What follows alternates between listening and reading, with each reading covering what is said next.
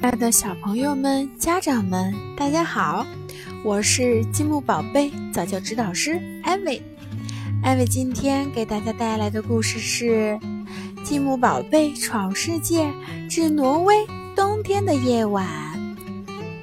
冬天到了，积木宝贝家族来到挪威参加奥斯陆滑雪节。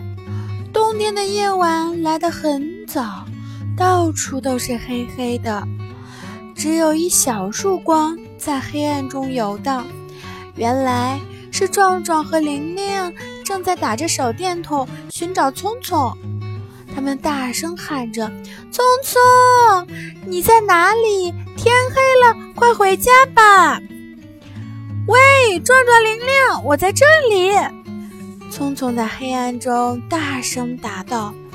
聪聪手里抱着一个铺着落叶的小筐子，下面藏着一只小刺猬。原来，聪聪怕这只迷路的小刺猬被寒冷的冬天冻坏，所以一直在保护它。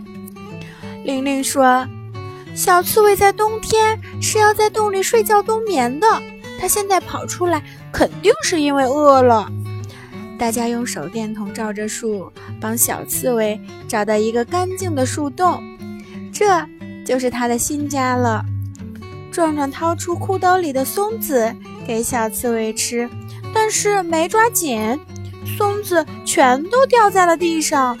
这时，手电筒突然没有电了，四周都是黑乎乎的，什么都看不见了。这时。白白的雪花从天上落下来，天空慢慢变得亮了起来。大家就着雪花的亮光，捡起了地上的松子，送给了小刺猬。